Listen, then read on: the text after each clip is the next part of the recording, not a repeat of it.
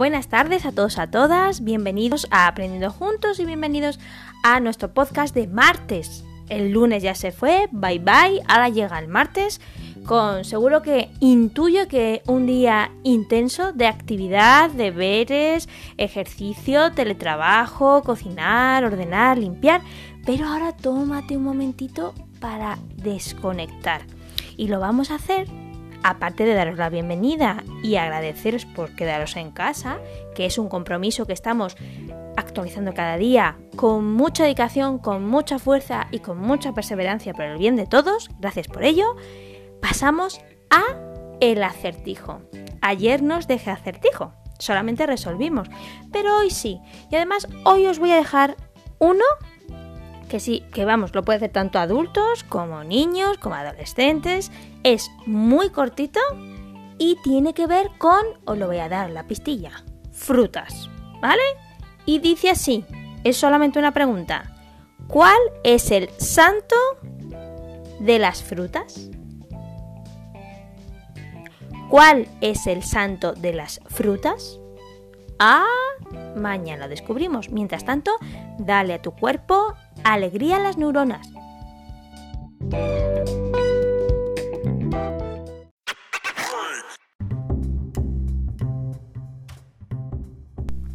Bueno, como ya os comenté ayer, esta semana va a ser eh, una semana de mucho aprendizaje y de muchas eh, estrategias de aprendizaje y temas que eh, siguen teniendo que ver con el desarrollo emocional, inteligencia emocional, psicología positiva, pero intercalado como fue el tema de ayer, con temas un poquito más prácticos para llevar a cabo con los niños, con bueno, en casa, etcétera. ¿Vale? Entonces, yo he escogido hoy un tema que podría perfectamente empezar con una cosa como esta.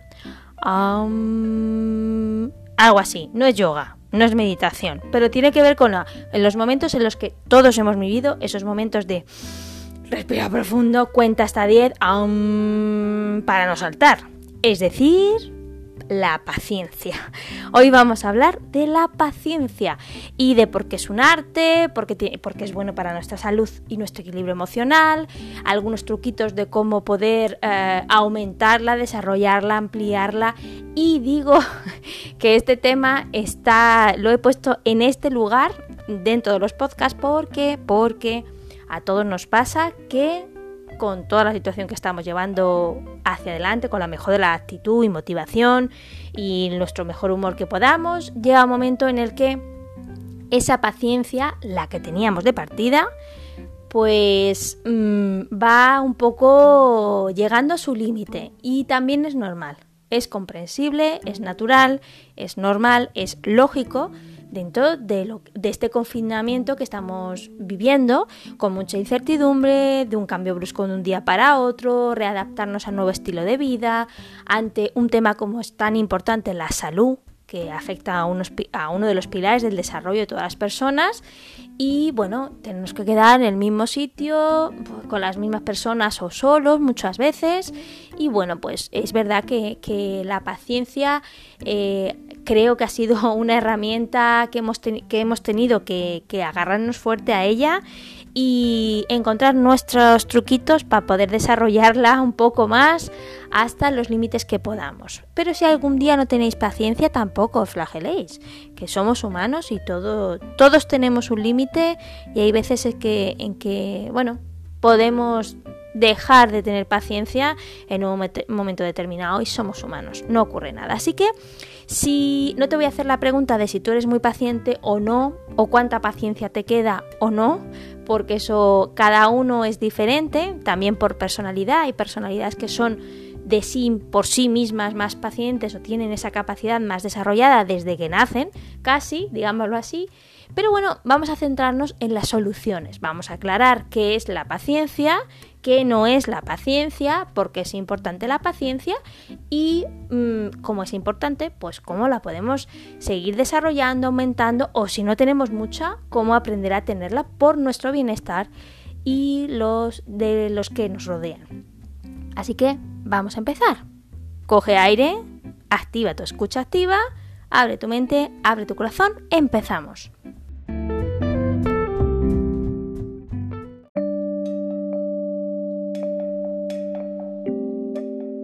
Bien, vamos a empezar este tema del valor de la paciencia con una fábula china que se titula El mandarín impaciente. La podéis encontrar en la web tu, o en la dirección de enlace web tucuentofavorito.com. Y dice así, en un lugar de la China, un mandarín recibió la noticia de que pronto iba a ser nombrado magistrado. Está muy contento e impaciente por estrenar el cargo. Entonces, un amigo suyo, un hombre mayor y muy sabio, fue a hacerle una visita y le dijo, recuerda bien este consejo, no pierdas jamás la paciencia, porque si eres capaz de ser paciente con todos en tu nuevo puesto, todos te apreciarán. El mandarín respondió feliz, sí, sí, sí, sí, lo haré, lo haré. Pero cada día su amigo acudía a su casa para darle el mismo consejo. Un día y otro y otro y otro así hasta cinco veces. Entonces el mandarín se cansó y dijo enfadado ¿Te crees que soy tonto? Ya te oí, es la quinta vez que me lo repites. Y el amigo, sereno, lo miró y dijo ¿Ves cómo no es fácil ser paciente? Ya te lo advertí.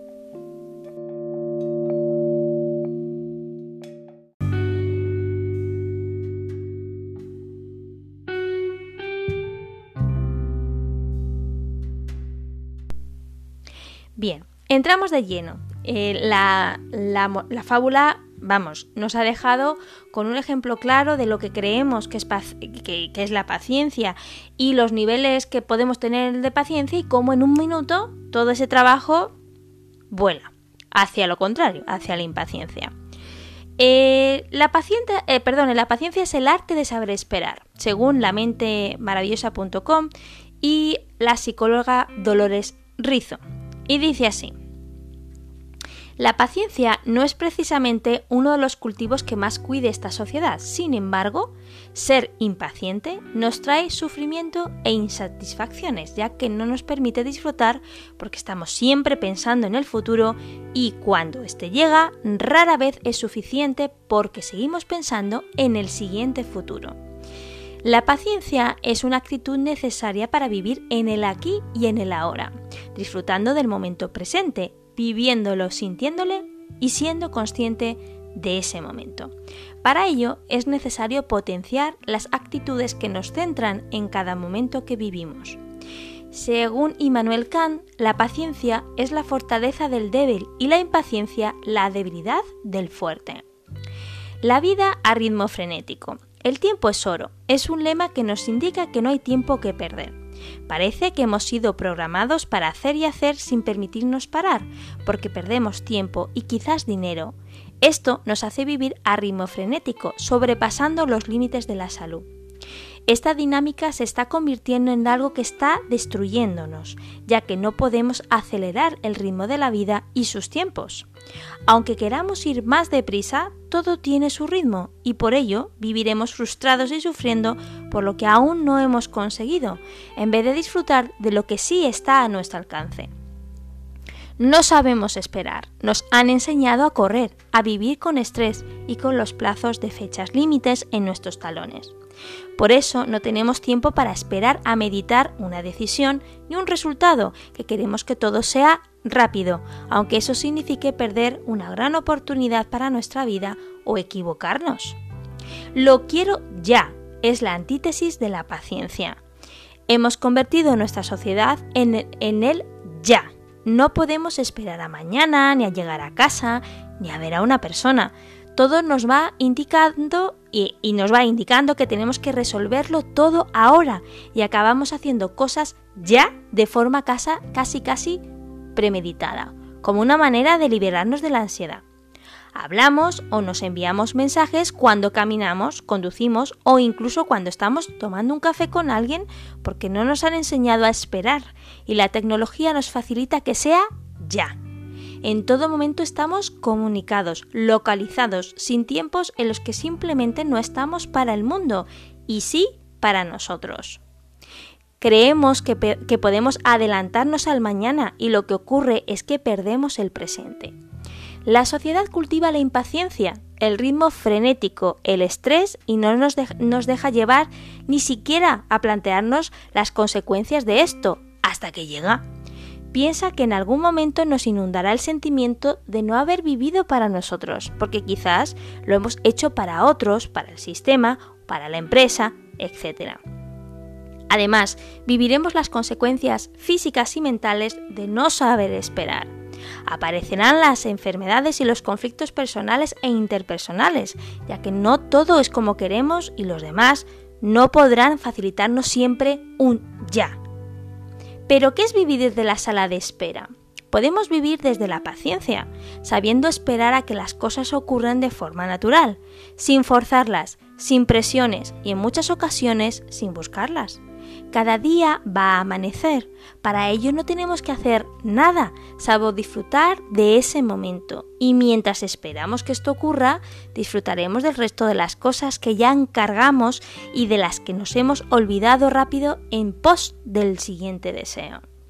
Para cultivar la paciencia es necesario bajar el ritmo, centrarnos en el presente y vivirlo conscientemente manteniendo la seguridad y tranquilidad de que habrá un futuro, siempre que lo acompañemos de buenas prácticas saludables y buenas actitudes.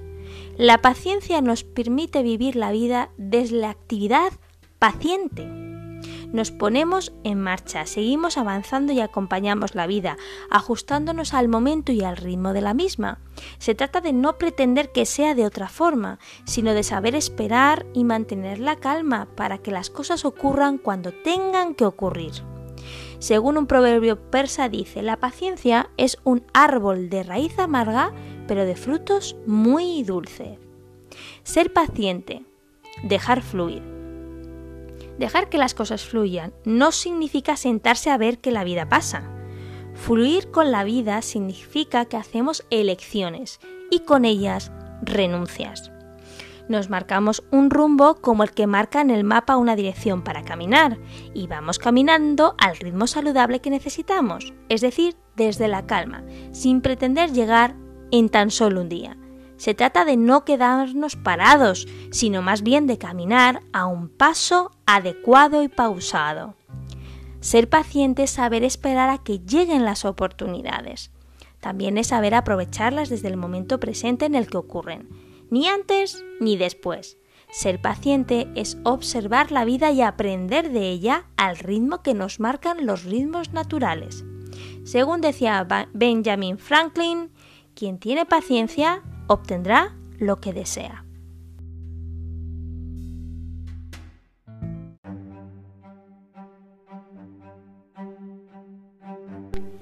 Bien, ahora dicho todo esto, vamos a centrarnos un poco más en la definición propiamente dicha de lo que es la paciencia.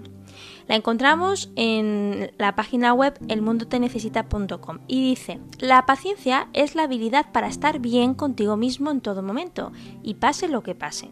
Es la maestría que te permite no dejar que nada ni nadie te perturbe bajo ningún concepto. Así la paciencia es el arte de mantener tu paciencia o tu paz interior.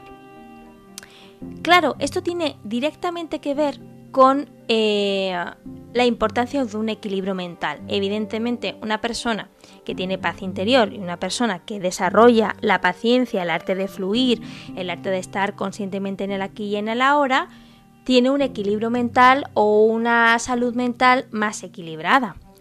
Y respecto a esto, hay un... He descubierto, pues no, tenía ni idea, pero bueno, lo he descubierto, que en psicología existe un enfoque denominado Balanced State of Mind, BSOM. Es un modelo, ¿vale? Es el modelo de estados mentales equilibrados desarrollado a partir de un estudio llevado a cabo por varias universidades y liderado por el doctor Shine Won. Según este trabajo, en momentos de complejidad o de adversidad es más necesario que nunca atender la calma mental con la que poder reaccionar mucho mejor. Andar en equilibrio implica, entre otras cosas, saber manejar las dificultades, desarrollar estrategias de afrontamiento, solucionar problemas y mediar con nuestras emociones. Por ello, el modelo BSOM nos recomienda trabajar las siguientes dimensiones, que, que tienen relación con el equilibrio mental y además mantienen nuestra paz interior y nos facilita ser más pacientes. Primero, controlar el estrés cotidiano. Si dejamos que nuestras tensiones y preocupaciones se cronifiquen, caeremos en un estado de ansiedad. No hay que dejar para mañana lo que nos preocupa hoy. Ocúpate de ello, en la medida de lo posible. Debemos controlar también los pensamientos automáticos, esos que nos llenan de miedos, que nos invalidan o intensifican nuestro malestar. Además, es necesario a su vez controlar esas emociones más adversas como son la angustia, la frustración, la ira o la apatía. Ellas nos hacen temblar, caminar con miedo y mirar al futuro con negatividad. ¿Cuál es el secreto? El secreto de andar en equilibrio está en entrenar nuestra mente, en aliviar los miedos, la ansiedad, en dominar esa, ese habla interno y ese estrés que nubla la mirada y la claridad del pensamiento. A medida que vayamos mejorando estas competencias y teniendo herramientas para hacerlo, hay un aspecto que debemos considerar. En tiempos de inestabilidad hay que mirar siempre al frente. Como buenos trapecistas del aire, de nada nos va a servir mirar atrás y aún menos poner la mirada en el vacío, en el abismo que se abre bajo nuestros pies. Andar en equilibrio implica situar siempre la mirada al frente, en ese horizonte en el cual amanece el mañana y todas las oportunidades que debemos aprovechar. No importa lo delgado que sea el alambre por el que avancemos, no importa lo que nos rodee, ni esos vientos que nos embisten cada poco tiempo intentando derribarnos. Lo relevante es nuestra convicción en que eso que tenemos enfrente tiene la forma de la esperanza y el sabor de la estabilidad.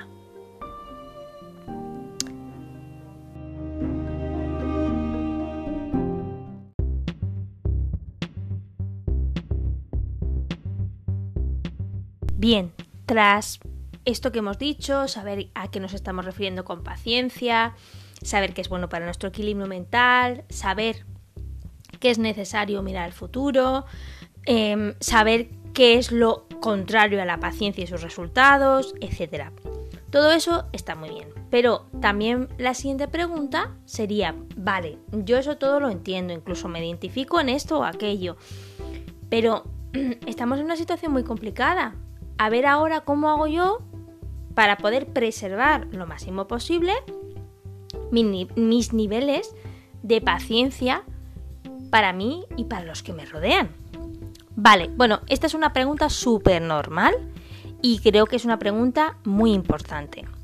En el blog elmundotenecesita.com precisamente hay un apartado que dice preserva tu paciencia, precisamente. Y da algunos consejillos, algunas orientaciones, algunas ideas. Lo primero, eres dueño de cómo te sientes. Cuando nos sentimos mal por algo, solemos culpar al mundo y sus circunstancias por lo que sentimos. Me has hecho esto, tú hiciste aquello, Menganito me ha dicho tal. La idea es que tú eres dueño de tus sentimientos. No dudo, por supuesto, de que pasen cosas fuera que desencadenen en nosotros sentimientos negativos. Eso es totalmente lógico. Lo que pongo en duda es que eso que sucede ahí fuera sea completamente culpable de cómo te sientes en ese momento. Porque eres tú y solo tú la persona que decides sentir esto o lo otro tras recibir un estímulo. Es decir, eres el responsable o la responsable de tu gestión de emociones y de paciencia. La gestión de emociones facilita la paciencia y la calma. Segundo, evita tener expectativas sobre los demás. En esto hay que ser muy directos. Tener expectativas sobre los demás es tremendamente egocéntrico. La pregunta es, ¿quién eres tú para decidir sobre cómo tienen que comportarse alguien contigo? Por supuesto, tú puedes decidir sobre qué pensar, decir o hacer. Podrás decidir también cómo pasas tu tiempo, con quién, dar tu opinión a las personas de confianza, etc. Ahora bien, cada persona es libre y tiene su propio viaje y estado particular. Y lo siento, amigo amiga, tú no eres nadie para esperar que ese alguien piense, diga o algo o haga lo que tú creas más conveniente. Así, pues, cuando tú te perturbas porque alguien no hace lo que tú esperabas que hiciera, no es muy hábil, no es una buena estrategia. Hazte un favor y asume cuanto antes que es normal que otras personas piensen de forma muy diferente a la tuya y no pasa nada. Tercero, tristeza y paciencia son compatibles. No caigas en la trampa de creer que sentir emociones negativas significa perder tu paciencia. La naturaleza nos ha dado emociones por algo, cumplen una función esencial y elemental en nuestra vida, y vivirlas plenamente es justamente lo que nos hace humanos.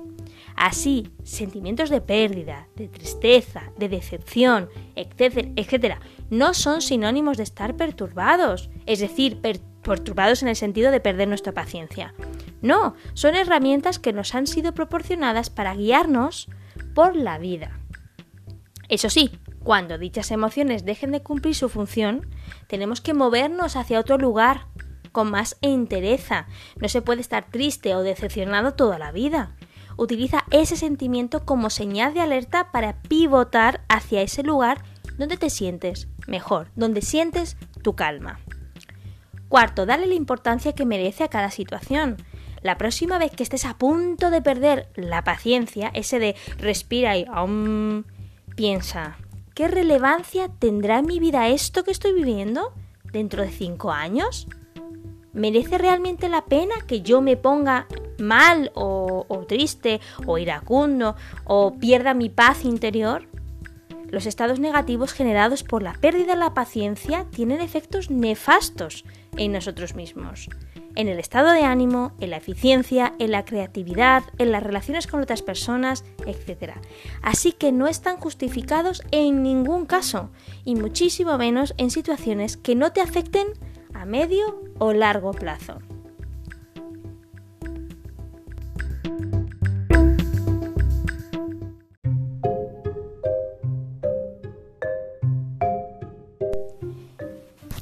Bien, hasta aquí nuestro podcast de hoy. Ha sido un podcast muy interesante, con muchos recursos, con muchas eh, fuentes de, información, pero me gustaría que en el fondo nos, quedáramos con la idea de que existen muchas formas de seguir desarrollando la paciencia que la paciencia es normal que esté llegando a su límite por la situación que estamos viviendo, que ha sido un parón muy muy brusco en nuestras vidas, pero que aunque tengamos que seguir uh, teletrabajando y bueno, proponiéndonos objetivos que cumplir con fechas y esté la incertidumbre, no perdamos de vista que la paciencia es nuestro bastón de ayuda y que aunque anteriormente a este confinamiento mm, la vida y la sociedad nos haya abocado a no seguir hábitos de paciencia, ahora puede ser un buen momento, aunque no de lo más natural, para poder cultivarlo. Ya en los podcasts hemos hecho muchísimas,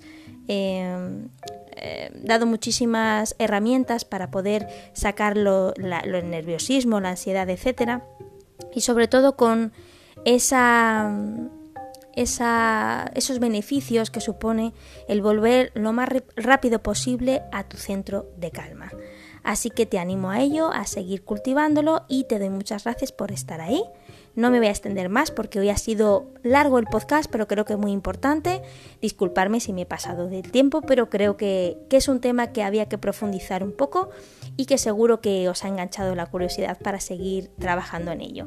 Gracias por estar ahí, gracias por seguir cuidando, protegiendo y sanándonos a las personas que trabajan y gracias por seguir estando allí, aquí, en casa, quedándonos en casa como ese compromiso vital y escuchando, compartiendo y motivándome para seguir con aprendiendo juntos.